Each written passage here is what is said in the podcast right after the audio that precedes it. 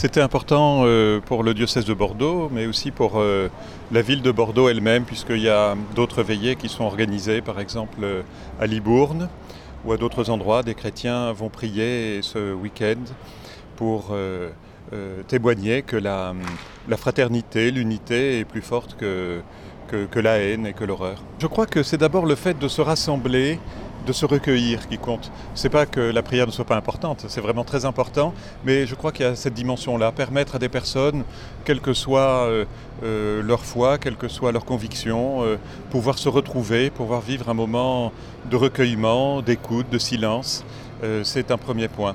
Et ensuite, la prière, ça sera pour demander au Seigneur la paix, la paix pour nous, la paix pour ceux qui sont éprouvés, et puis aussi pour, euh, pour notre monde.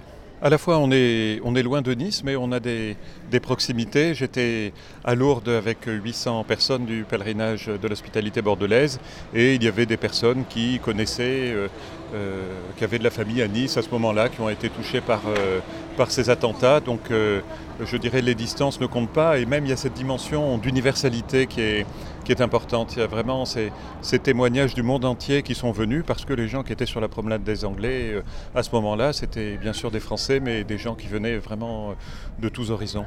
J'ai un message adressé à, toute l'humanité, hein, quelles, que soient ses, quelles que soient ses convictions, euh, qui, est, de dire que quand on se rassemble, quand on s'unit, on arrive à faire de grandes choses.